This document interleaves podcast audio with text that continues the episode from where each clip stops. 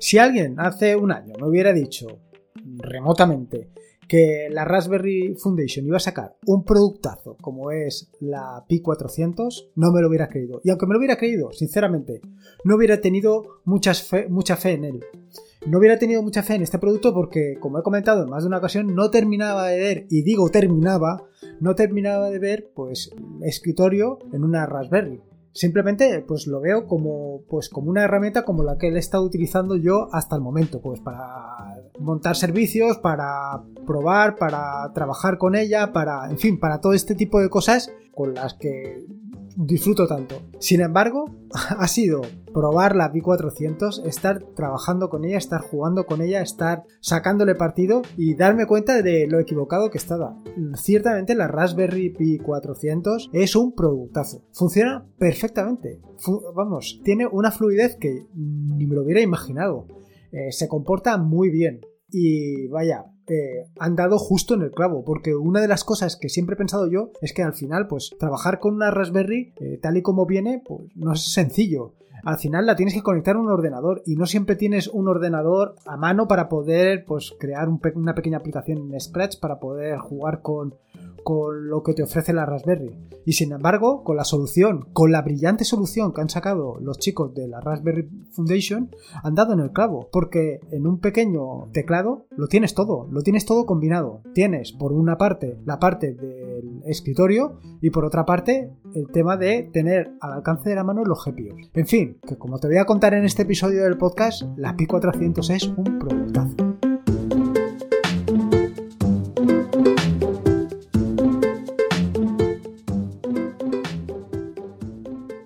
Soy Lorenzo y esto es Atareado.es. Este es el episodio número 233, un podcast sobre Linux y Open Source. Aquí encontrarás desde cómo disfrutar de un entorno de escritorio tan espectacular como el que te ofrece la Pi 400 hasta cómo montar un servidor web, una página eh, en un WordPress, un HA proxy, un, en fin, lo que tú quieras. Cualquier servicio que quieras montar con Linux, seguro que lo vas a poder montar.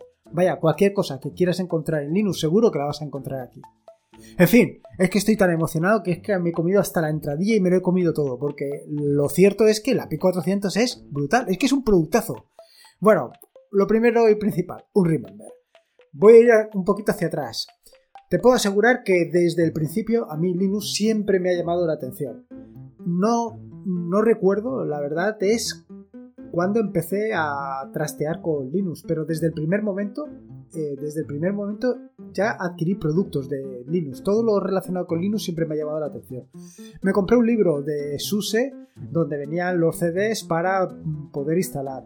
Me compré varias revistas donde venían diferentes distribuciones para instalar. Por supuesto, como no podía ser de otra manera, me compré un netbook donde poder probar, por supuesto un netbook con Linux, que a mí me pareció algo brutal. Bueno, me pareció algo brutal entre comillas, porque lo cierto es que la sensación que te dejaba ese netbook, pues dejaba, dejaba un poco de desear. Sí, así como te lo digo. Lo cierto es que si tú venías de Windows o venías de Mac y te enfrentabas a un netbook, pues te encontrabas con una sensación pues que no era lo que estabas acostumbrado. Sí, aquello era un entorno de escritorio, pero un entorno de escritorio que no terminaba de funcionar bien, que era muy lento, que era eh, muy poco amigable, que no era bonito. Con todas las posibilidades que nos ofrecen los entornos de escritorio que hay disponibles en Linux, pues lo cierto es que los netbook pues venían bastante parcos. En este sentido, lo importante no era eso, lo importante que te quería contar es que desde siempre cualquier cosa que tuviera relación con Linux siempre me ha llamado. Y siempre que he podido eh, adquirirla, siempre que he podido tenerla, pues lo he intentado y, he hecho mano de ella. ¿Y por qué te cuento todo esto? Bueno, pues sencillamente, y ya te lo imaginarás, porque cuando vi la Pi 400, pues vamos, los, los ojitos me hicieron chirvías. Pensé, pues que tenía que probarlo, que tenía que ver con mis propios ojos realmente eso, porque a mí me parece una solución espectacular. Una solución espectacular porque aúna todo lo necesario para que una persona que quiera introducirse en el mundo Linux, que quiera introducirse en el mundo de la informática o en el mundo de la electrónica, lo pueda hacer de una manera súper sencilla, compacta y sobre todo relativamente económica. Estamos hablando de que el teclado pues está en torno a los 70 euros. Eh, luego aparte, pues necesitarás una fuente de alimentación y cuatro cositas más. Pero, pero vaya, es que tienes un ordenador que con una pantalla es que va a funcionar perfectamente. Y, y vaya, realmente ahí es donde vas a poder sacarle todo el jugo a la Raspberry en cuanto a las posibilidades que te da para aprender, para aprender del tema de la electrónica, del, tema de la em, informática y vaya, todo lo relacionado. Ahora te estarás preguntando, ¿y claro, solo sirve esto para la enseñanza? Bueno, pues sinceramente, después de probarla, ha habido un momento que he llegado a pensar en sustituir mi ordenador por la Raspberry. Quiere decir, eh, para los viajes, no de continuo. Pero sí que he llegado a pensar en sustituirlo, porque para los viajes, claro, realmente, pues si vas a algún hotel o lo que sea, pues allí vas a encontrar una pantalla, con lo cual con dos cositas lo vas a tener. Esto es una idea, vaya, pero para que te hagas una idea un poco de las posibilidades que da, que, es que es brutal, ¿eh? Es que es muy bueno, es que es muy bueno. Respecto, también tienes que tener en cuenta una cosa, y es que yo las necesidades que tengo a la hora de consumo, quiero decir, yo no voy a producir vídeo, sí que voy a producir audio, pero vídeo por ahora en, esto no tenía, bueno, cuando voy de viaje al menos no, no hago, con lo cual eso no me preocupa. Y básicamente es escribir y producir audio, que con eso seguro que la Raspberry da de sobra, la Pi 400. Respecto a las opciones de compra, bueno, seguro que las has visto ya en algún sitio. Tienes dos opciones, un kit completo o otra opción, otra modalidad que donde solamente tienes el teclado. Yo, por supuesto, he ido a la del teclado. ¿Por qué? Pues por la sencilla razón de que ratón tengo, fuente de alimentación tengo, eh, aunque te tengo que hacer una observación sobre esto. Como te decía, fuente de alimentación tengo, eh, cable, sí que me ha hecho falta comprar un adaptador de HDMI a, a micro HDMI, que realmente he comprado dos. Y, y vaya, eso es lo que me hace falta. Bueno, y tarjeta micro SD, pero es que tarjeta micro SD probablemente tenga. No sé, no sé decirte. Total, que todo eso básicamente lo tenía.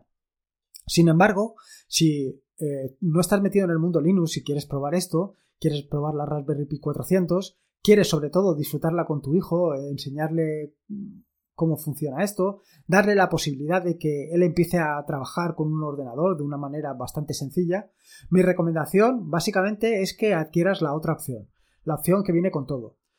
Estamos hablando, creo recordar, que era en torno a unos 30 euros de diferencia, pero si sumas todos los chismes que van adicionales al teclado, como es la fuente de alimentación, la tarjeta micro SD, el ratón, eh, y un libro, pues si sumas todo eso, verás que más o menos esos 30 euros están por ahí. Que sí, que probablemente a precio de coste será mucho menor, pero si vas a comprarlo por separado, más o menos te va a salir esto. ¿Pero qué ventaja tiene? Bueno, pues tiene una ventaja fundamental y es que la tarjeta microSD ya viene con eh, una imagen grabada de la Raspberry, eh, bueno, del, sistema operativo Raspberry. Como ahora le han cambiado el nombre de Raspbian a Raspberry OS, pues, pues eso, me lío a veces. En fin, que, viene ya precargado con el, con el Raspberry Operating System. De manera que simplemente lo tienes que poner y empezar el proceso de instalación y configuración. Que, como te puedo asegurar, y te lo tienes que creer de verdad, es sencillo, pero sencillo más no poder. Bueno, respecto a lo que te estaba contando del tema de la fuente de alimentación, decirte que me he dado cuenta, y llevo ya bastante tiempo alimentando alguna Raspberry 4 con, con fuentes de alimentación de estas de móviles y tal, que el problema que tienen es que no dan el voltaje adecuado. Eh, actualmente, eh, lo que recomienda la Raspberry Foundation respecto a la alimentación de las Pi 400 es que vaya a un voltaje de 5,1 voltios y 3 amperios. Sin embargo, la mayoría de los cargadores simplemente dan 5 voltios. Y esto lo. Vaya, lo, acusa la Raspberry. No sé por qué. Son pequeños detalles, pero, pero cosas que tienes que tener en cuenta. Así que, eh, vaya, si vas a comprar aparte eh, la fuente de alimentación, te recomiendo que tengas en cuenta este aspecto. Yo la verdad es que eh, estoy montando un pequeño laboratorio con las Raspberries y tal, que ya te contaré más adelante en otros episodios del podcast, no te preocupes que te vas a hinchar a, ver el tema del laboratorio. Bueno, Pues como te decía, he comprado tres y he comprado sus fuentes de alimentación. Y las he comprado teniendo en cuenta este detalle, teniendo en cuenta el tema de los 5,1 voltios. Porque, vaya, estaba eh, harto de ver en el syslog cómo aparecían constantes alertas de que el voltaje no era el adecuado. Bueno, después del rollo que te acabo de contar respecto a la B400, em, por esto no te tienes que preocupar. Vaya, si no estás muy metido en el mundo Linux, si no has hecho ninguna tarjeta micro SD, bueno, no has grabado nunca, no has quemado nunca una imagen, ni sabes un poco cómo funciona, yo en principio iría por la otra solución. Básicamente por lo que te acabo de decir, porque al final es un paquete completo y va a ser ponerla e instalar. Si eh, tienes un poquito de maña, la verdad es que quemar una imagen en una micro SD es una cosa súper sencilla y no vas a tener ningún problema. De todas maneras, seguro que voy a dejar, eh, seguro que voy a dejar, no, seguro que voy a hacer más de algún capítulo de un tutorial para, pues para esto hacerlo desde Windows y hacerlo desde Linux y que veas las dos posibilidades que tienes de cómo se puede hacer para que no tengas ningún, ninguna duda y lo puedas hacer si no quieres eh, ir al, al kit completo.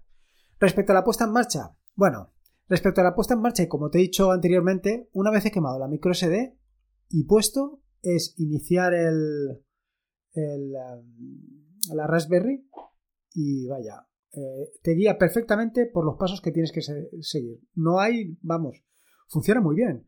La verdad es que lo han hecho súper sencillo. Eh, no hay lugar a dudas de qué es lo que tienes que hacer a continuación, qué cambios tienes que, si te da alguna opción, te lo deja muy claro. En fin, que lo han hecho muy bien, lo han hecho, vaya, como debía de ser.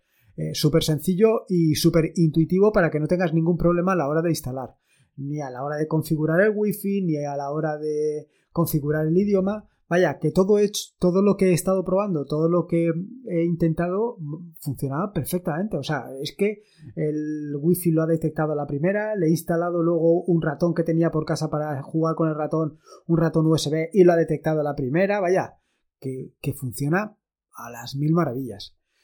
Una vez lo tienes configurado y tal, pues lo primero, pues ver un poco el entorno de escritorio. El entorno de escritorio es un entorno de, escritorio realmente muy sencillito, muy sencillito y, muy fácil de utilizar. Al final es un panel superior y en ese panel superior, en la parte izquierda, como seguro que has visto en más de una ocasión, pues tienes un botón de inicio. Un botón de inicio que despliega un menú con las distintas opciones que tienes al alcance. Eh, ¿Qué es lo que vas a encontrar? Pues ya viene con algunas aplicaciones instaladas. Unas pocas instalaciones, unas pocas aplicaciones, pero esas pocas aplicaciones están justo donde tienen que estar y son las que tienen que ser. Por ejemplo, como reproductor de audio y vídeo vas a tener al archiconocido VLC, con lo cual el problema de los, de los controladores pues se va a ver muy reducido. Para el tema de aplicaciones vas a encontrar también dos aplicaciones. Para el tema de aplicaciones no. Para el tema de programación vas a encontrar dos aplicaciones. Para navegar, aquí es donde me he llevado una pequeña sorpresa porque yo esperaba encontrarme a mi querido Firefox y lo que me he encontrado es a Chromium. Pero la verdad es que, como te contaré un poco más adelante, funciona pero a las mil maravillas, ¿eh? No solamente es que funciona a las mil maravillas, es que lo inicias y consume como un mecherito. Luego tienes un visor de imágenes que es Epic View. Madre mía, cómo estoy hoy, ¿eh? Pero bueno. Y luego, pues algunos accesorios como pueden ser un administrador de tareas, una calculadora, un gestor de archivos, un terminal, un visor PDF. Vaya, lo básico que necesitas. Y luego, sobre todo, tiene un espectacular conjunto de ayudas que te van a, te van a ayudar, te van a guiar, te van a servir para iniciarte en todo esto del mundo de la Raspberry en particular y sobre todo en el mundo de Linux. Y luego el tema de las preferencias. Respecto a las preferencias, decirte que aquí es poquito a poquito. Eh, puedes hacer unos cambios mínimos de apariencia, añadir y quitar aplicaciones, configurar la Raspberry Pi, el teclado y la configuración de pantalla. Respecto a instalar aplicaciones, respecto a instalar aplicaciones, decirte que viene, y aquí yo creo que es un error, viene con dos centros de software. Bueno, realmente es un centro de software y otra aplicación que se llama eh, software recomendado. ¿Qué es lo que pasa? Pues que sin lugar a dudas tú lo que vas a hacer es ir directamente al centro de software. Y el problema que tiene el centro de software es que vas a encontrar todos los paquetes que se encuentran en los repositorios de la Raspberry. Que al final pues son una barbaridad de paquetes y lo único que pueden servir es para pues llevarte a duda, a despiste, a engaño y yo creo que todo el trabajo que han hecho para el entorno de escritorio aquí pues se ve un poco difuminado. Porque la otra herramienta que tienen, que es el software recomendado, ahí sí que han acertado. Ahí vas a encontrar unas pocas aplicaciones, pero unas pocas aplicaciones que están muy bien pensadas y que están perfectamente dirigidas exactamente a esto. Pues a, a lo que se pretende hacer con la Raspberry. Así tienes, lo primero, en el eh, siete apartados, bueno, realmente son seis apartados, un apartado que los engloba todos y, luego los, los, seis apartados. El primero, de, el primero de los apartados es el de educación. En este apartado solamente hay un paquete de diseño y simulación de circuitos digitales. Bueno, pues para los que quieran iniciarse, como te decía anteriormente, en el mundo de la electrónica, aquí tienes un primer paso. Respecto al, al siguiente de los apartados, es de juegos. Y aquí encuentras tres juegos. Pero básicamente el que más me ha llamado la atención, como no podía ser de otra manera, es Minecraft, que lo tienes ahí disponible para que puedas empezar a jugar ya directamente. Si quieres, claro. Siguiente, Internet. Aquí lo que tienes es em, un cliente de correo y un cliente de escritorio remoto, por si quieres acceder de forma remota a cualquier entorno de escritorio. Vaya, dos herramientas que seguro que te pueden ser de mucha utilidad. El siguiente es un el apartado de ofimática donde, por supuesto, como no podía ser de otra manera, vas a encontrar a LibreOffice. Respecto al tema de la programación, aquí pues hay varias aplicaciones. Claro, tratándose de una herramienta, la Pi400, que está pensada para el tema o para el sector de la educación, pues aquí tenía que brillar perfectamente. Y eso es lo que hace, brillar perfectamente. Pues tienes varias versiones de Scratch, como no podía ser de otra manera, tienes un emulador de SSHAT, tienes Node-RED o incluso tienes matemática. O sea que, como ves, está muy pensado, muy enfocado en el tema de la educación. Y, en esto se nota. Y luego tiene un tercer un sexto apartado que es el de acceso universal. Y aquí tienes pues algunas de las herramientas que vienen en eh, las distribuciones más habituales, como pueden ser Orca y un, un amplificador, vaya, una lupa para hacer más grande la pantalla cuando lo necesites. Respecto al tema de la personalización, lo primero, no te quiero engañar. Las opciones que tienes para personalizar el escritorio son bastante escasas, son poquitas, poquitas, pero que muy poquitas. Vaya, que puedes cambiar el fondo de pantalla, modificar la barra de herramientas, cambiar, bueno, el panel superior, cambiar la fuente y poco más. Los, los iconos y en general, vaya, todo lo que es el aspecto estético de la aplicación pues es como te diría yo, un poco infantil. Pero claro, es que va dirigido a quien va dirigido. Entonces, pues yo sí que me gustaría, pues, por lo menos tener otro conjunto de iconos, otro conjunto, otra apariencia, pues para también jugar con eso y para darle un poquito de gusto a, aquellos que también vamos a intentar sacarle partido a esto. De cualquier manera, no hay que olvidar que al final, detrás de Raspberry eh, OS, pues tienes un Linux y como buen Linux, pues es hackeable, totalmente hackeable. Puedes empezar a modificarlo y adaptarlo exactamente a tus necesidades, a tus gustos y a tus creencias, por decirlo de alguna manera. Puedes hacer lo que quieras. Vaya, yo no es que haya trasteado mucho con él, pero por ejemplo, eh, sí que lo primero que he hecho ha sido eh, añadir, como no podía ser de otra manera, algunos atajos de teclado para hacerme la vida más fácil. Al final, como sabes, a mí esto de utilizar el ratón pues no me gusta mucho. Entonces, si puedo evitarme eso, pues mejor. Respecto a eso, no solamente me no solamente em, he añadido algunos atajos de teclado, que para eso he tenido que recurrir al terminal y editar algún archivo, pero ya te digo que al final Linux es hackeable y es fácil de hackear relativamente, porque al final con, archivos lo puedes hacer un poco todo. He instalado dos o tres aplicaciones. Dos o tres aplicaciones, pues, por un lado, para ver el comportamiento del sistema operativo, para ver el comportamiento de la Raspberry Pi 400 y también, pues, para empezar a encontrarme cómodo dentro de ese entorno de escritorio que al final yo no lo he utilizado mucho. Quiero decir, hasta ahora. Eh, las aplicaciones. Bueno, la primera ha sido un lanzador de aplicaciones. ¿Por qué? Bueno, pues porque básicamente en Nome estoy tan acostumbrado a utilizar el lanzador de aplicaciones de Nome, o sea, tal y como funciona Nome, que lo echo de menos. Eh, cuando aprieto la tecla Super, pues siempre espero que me aparezca un cuadro de diálogo para que introduzca eh, la aplicación que quiero lanzar. Así he instalado Rofi. Rofi es un lanzador de aplicaciones minimalista, pero que funciona espectacularmente. Va súper rápido, es súper intuitivo, eh, vaya, es una, es una caña. Yo te hablé de él en el episodio 202 del podcast, así que pues simplemente te puedes remitir a él y escucharlo. Respecto a las sensaciones que me ha dejado la... Ah, bueno, y respecto a otras aplicaciones, también he instalado, por supuesto, BIM, como no podía ser, y Visual Studio Code. Y esto de Visual Studio Code lo he instalado porque lo que te venía a contar a continuación, que es el tema de las sensaciones. Quería ver cómo se desempeñaba un poco la API 400. En este sentido, pues he lanzado Chromium, he lanzado Visual Studio Code y he estado con las dos aplicaciones en marcha para ver cómo funcionaba. La sensación de Chromium Vaya, te puedo asegurar que ha habido momentos que pensaba que iba más rápido que mi propio equipo. Que puede ser, puede ser, porque a lo mejor la compilación está. no lo sé.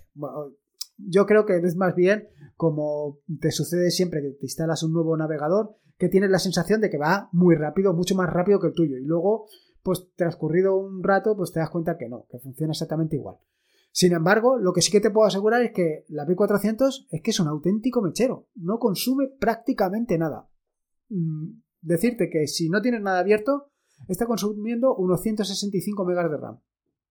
Sin nada abierto, ¿eh? Y ahora, eh, si abres esto y abres Chromium con un, y visitas una página, solamente he abierto una pestaña. No me he lanzado a abrir pestañas como si no hubieran mañana, solamente una pestaña.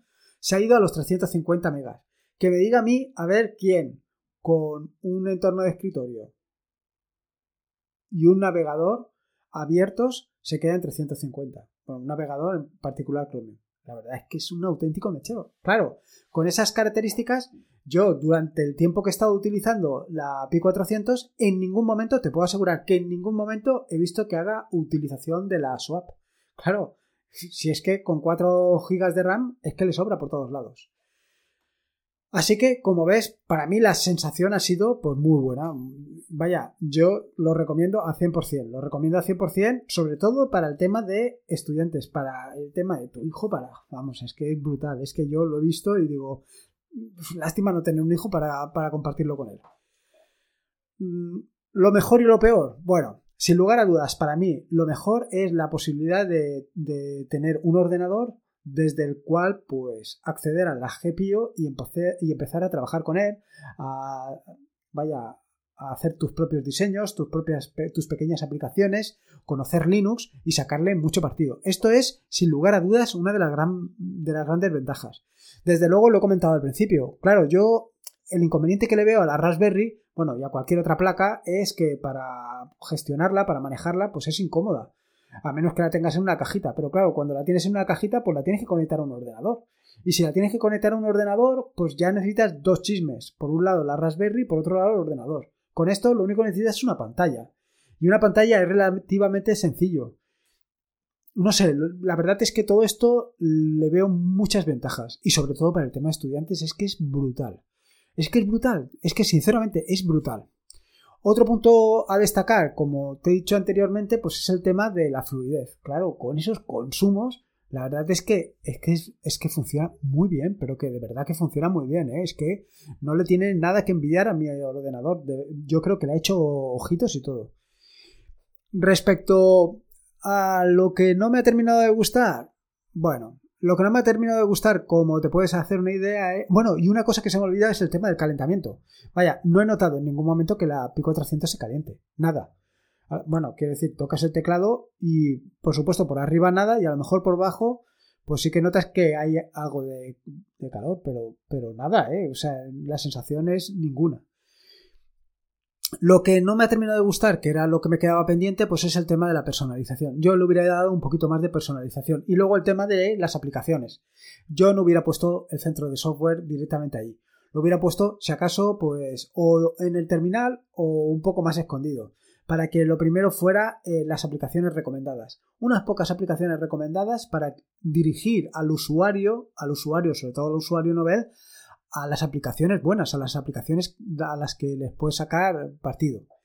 Y respecto a lo que cambiaría de la API 400, bueno, hay varias cosas. Eh, a ver, son mi opinión y valen lo que valen. Quiero decir.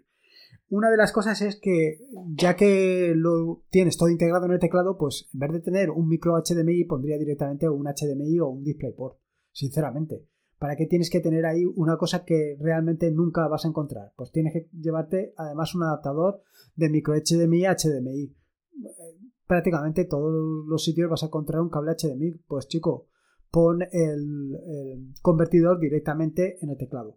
Otra de las cosas es que yo añadiría em,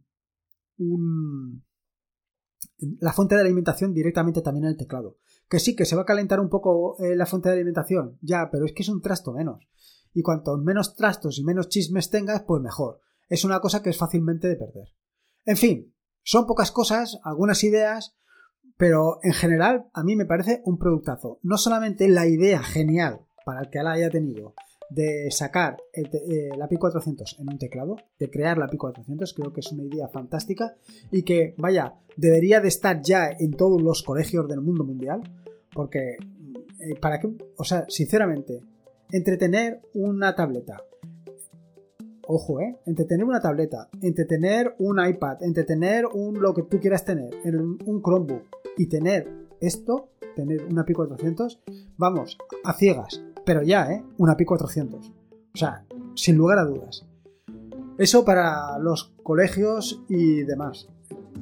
Vaya, es que es un, la diferencia es que no, tiene...